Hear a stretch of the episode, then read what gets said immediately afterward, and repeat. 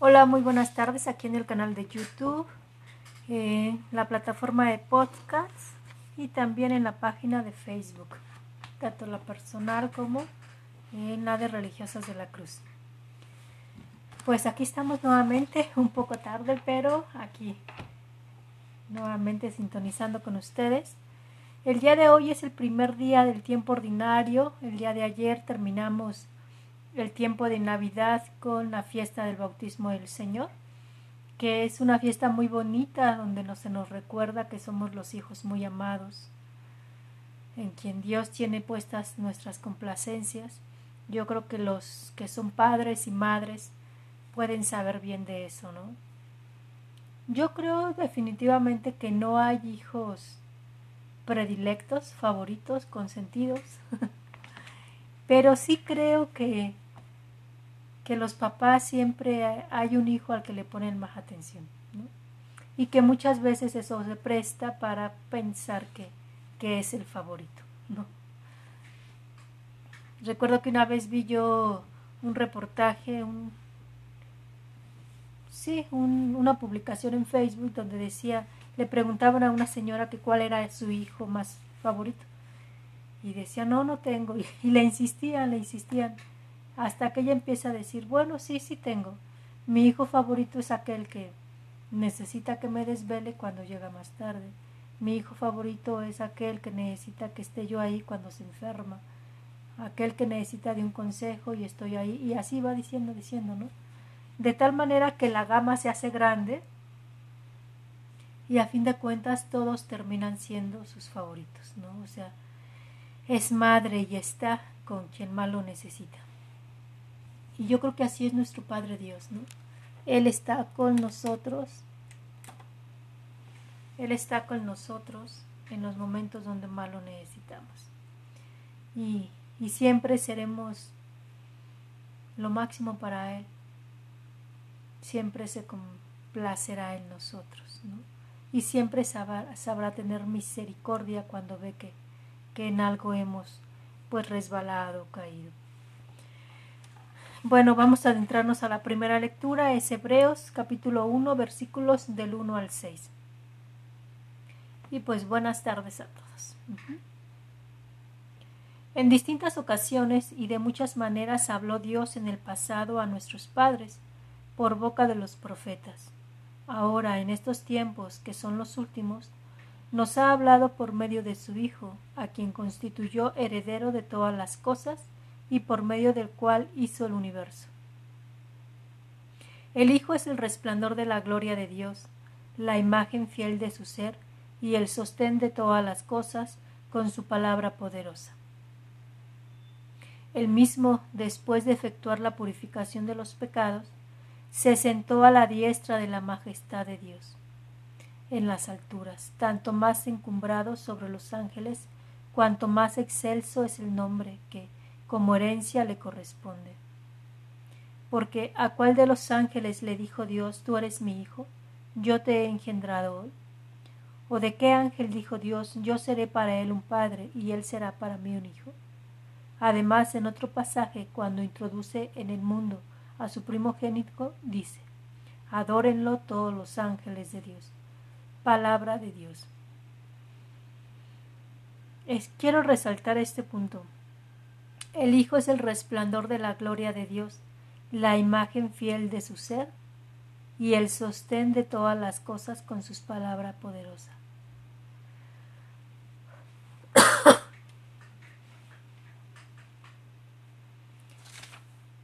Mm, muchas veces le pregunto yo a Jesús, sobre todo cuando estoy en adoración nocturna, Jesús, eh, ¿De qué hablabas con tu padre cuando te ibas a adoración? bueno, a oración. ¿Qué es de lo que él te hablaba? Y, aquí dice, el Hijo es el resplandor de la gloria de Dios, la imagen fiel de su ser. Yo creo que de lo que él hablaba, lo que él descubría en, en, el Padre era amor. Y entonces aquello que Jesús durante el día practicaba que era amor y misericordia, bondad, era lo que él descubría en aquellas largas noches, noches donde se podía meditar con su padre. Y entonces eh, la invitación sería a que si tú quieres conocer al Padre, ve y acércate a Jesús. Acércate a Jesús en la Eucaristía, en la adoración, en su palabra eucarística. Y conforme tú vayas escuchando cómo te va balbuceando Jesús, quién es el Padre, pues tú te vas a experimentar el hijo, la hija muy amada. Y estoy segura que poco a poco vas a querer ser también ese reflejo del amor del Padre para con tus hermanos. El cómo, pues así como cuando uno se pone frente al sol, hoy le decía yo eso al Señor en, en oración. Vengo a estar aquí contigo como cuando me pongo, recuerdo que desde pequeña a mí me gustaba mucho ponerme frente al sol a veces me quedaba dormida ya medio patio y ya cuando acordaba estaba en mi cama. Mamá me llevaba, ¿no? Porque pues me quedaba dormida. así, creo que así es, ¿no? Y muchas veces creo que tenemos que dejar de esta parte activa de nosotros, de que todo lo queremos tener controlado, todo lo queremos tener asegurado, para darle paso a Dios para mm, dejar que Él se muestre a nosotros, que Él nos llene de amor, nos inunde de amor, nos envuelva de amor. Y creo que solamente de esa manera es que nosotros vamos a poder dar amor. Si uno experimenta el amor, vas a dar amor. Si uno experimenta misericordia, compasión, bondad, lo vas a dar. Quien no lo ha recibido, quien no lo ha tenido, es imposible darlo. Entonces, eso en cuanto a la primera lectura. El Salmo es el 96. Dice, ángeles del Señor, adórenlo. Reina el Señor, alégrese la tierra, cante de regocijo el mundo entero. El trono del Señor se asienta en la justicia y el derecho. ¿Cuál es el reino del Señor? Es el de la justicia y el derecho, el del servicio habría que preguntarnos, voltear a mirar nuestro mundo. Ay, no se escucha bien. Perdone, en transmisión de podcast se me están diciendo en canal de YouTube que no se escucha bien. Mm. Perdón, perdón en podcast. Bueno, vamos a continuar. En podcast, perdón, ya me turbé. Em, vamos al Evangelio. Decía en el Salmo, la el reino de Dios es la justicia, el derecho.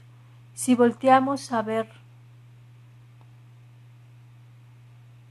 si volteamos a ver em,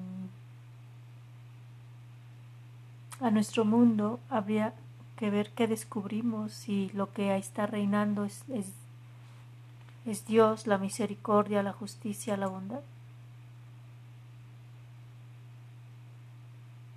¿O qué está reinando?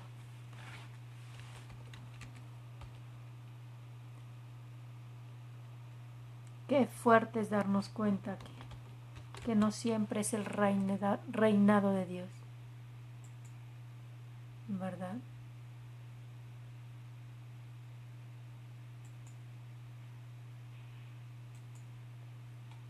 Qué fuerte es esta parte.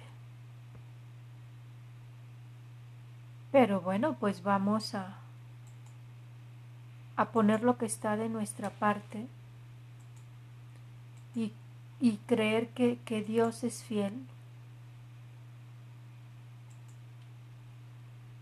Creer que Dios es fiel y permanece en nosotros y que siempre va a estar dándonos las pautas para, para darnos cuenta en dónde es que nos hemos alejado, dónde no estamos, dónde no estamos, ¿cómo se llama? Reflejando su amor, su reino.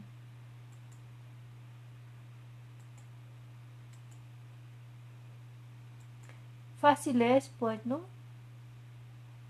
fácil no es. Pero cuando hay amor,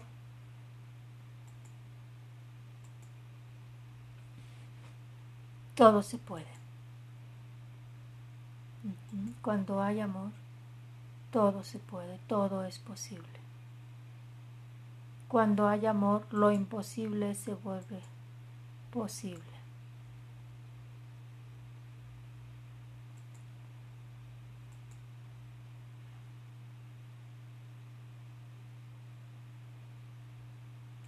Disculpa en podcast, es que estoy tratando de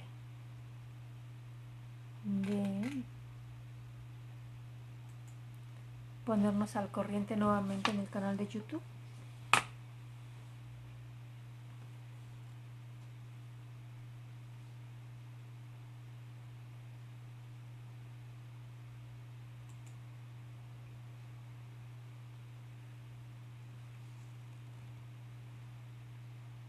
Ok, muy bien. Continuamos aquí en plataforma de podcast y estamos nuevamente conectados en el canal de YouTube. Por favor, si alguien está por ahí y nos puede decir que se está escuchando ya bien, por favor, se los agradecemos muchísimo. Eh, vamos a continuar con el Evangelio, que es de San Marcos, capítulo 1, versículo del 14 al 20. Después de que arrestaron a Juan el Bautista, Jesús se fue a Galilea para predicar el Evangelio de Dios y decía, se ha cumplido el tiempo y el reino de Dios ya está cerca. Conviértanse y crean en el Evangelio. Caminaba Jesús por la orilla del lago del Galilea, cuando vio a Simón y a su hermano Andrés echando las redes en el lago, pues eran pescadores. Jesús les dijo, síganme y haré de ustedes pescadores de hombres. Inmediatamente dejaron las redes y lo siguieron. Un poco más adelante vio a Santiago y a Juan, hijos de Zebedeo, que estaban en una barca, remendando sus redes, y los llamó. Y ellos dejando en la barca a su padre con los trabajadores, se fueron con Jesús. Palabra del Señor. Bueno, veo que están dos personitas conectadas. Ojalá que nos puedan hacer favor de decirnos si ya, ya nos estamos escuchando bien en, el canal de YouTube.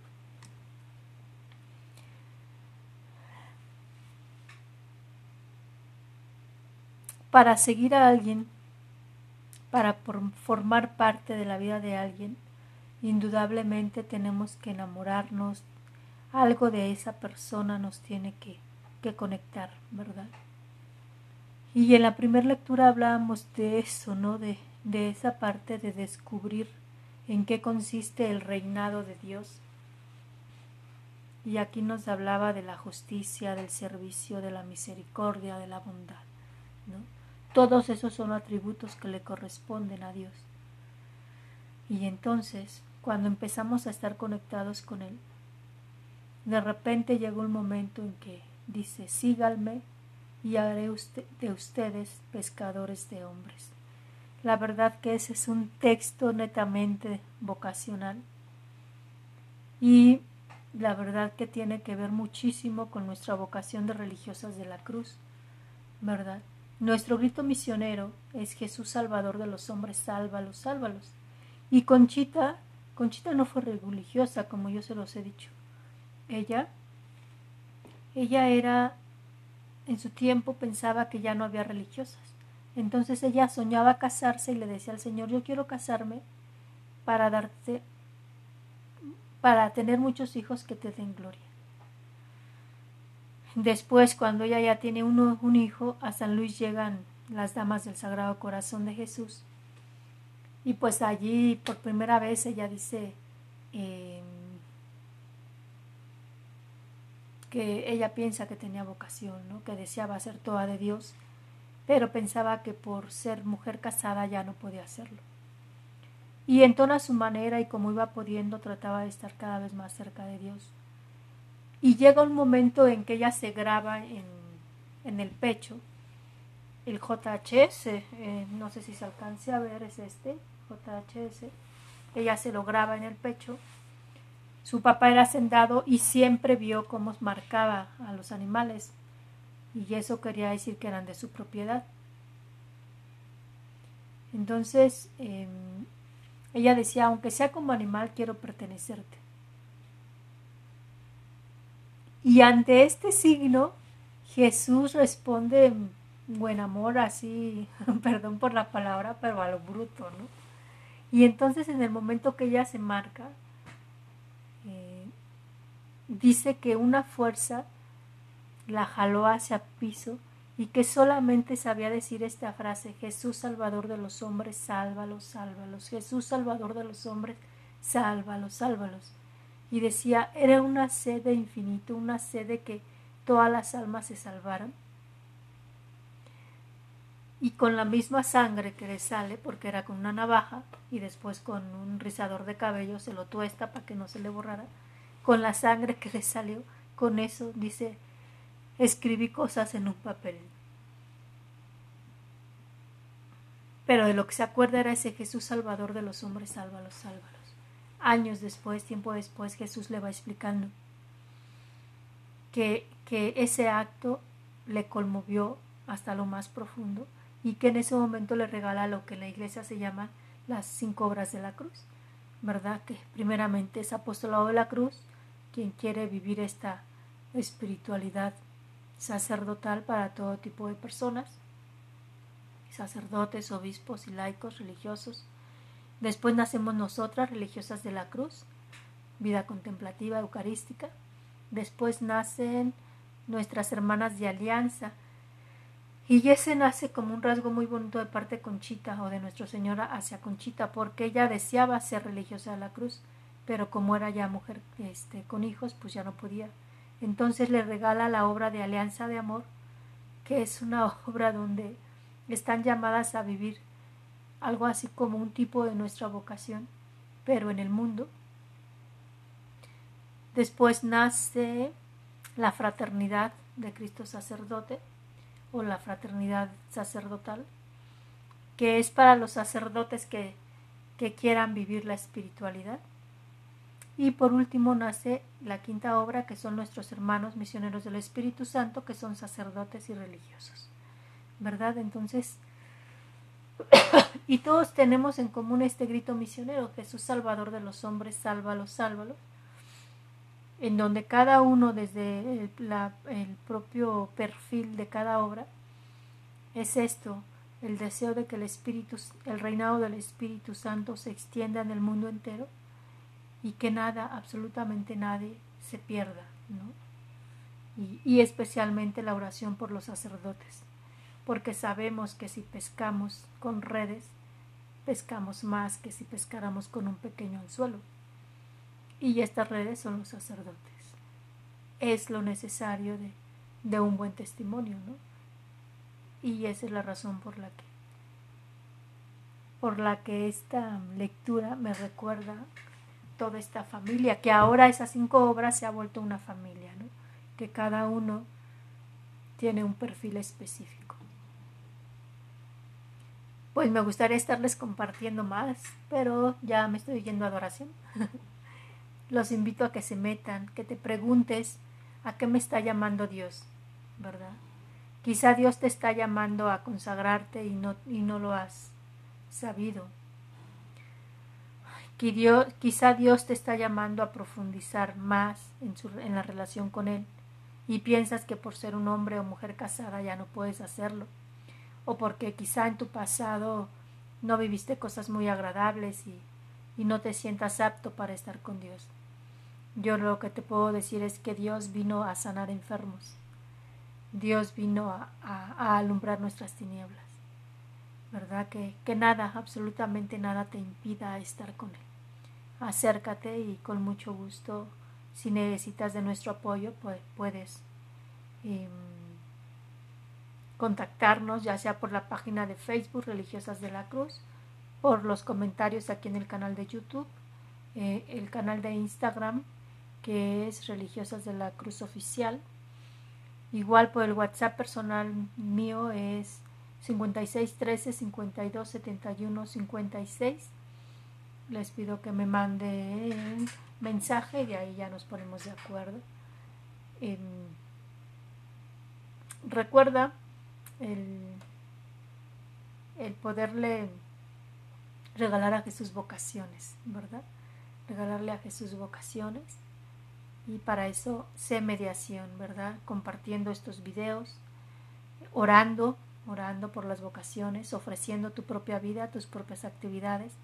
Les comparto la alegría de que el día de hoy inició ya una joven su proceso de discernimiento, es de Mérida, y eh, les pido que, que oren por las dos, yo para saber acompañarla, ella para que sepa responder.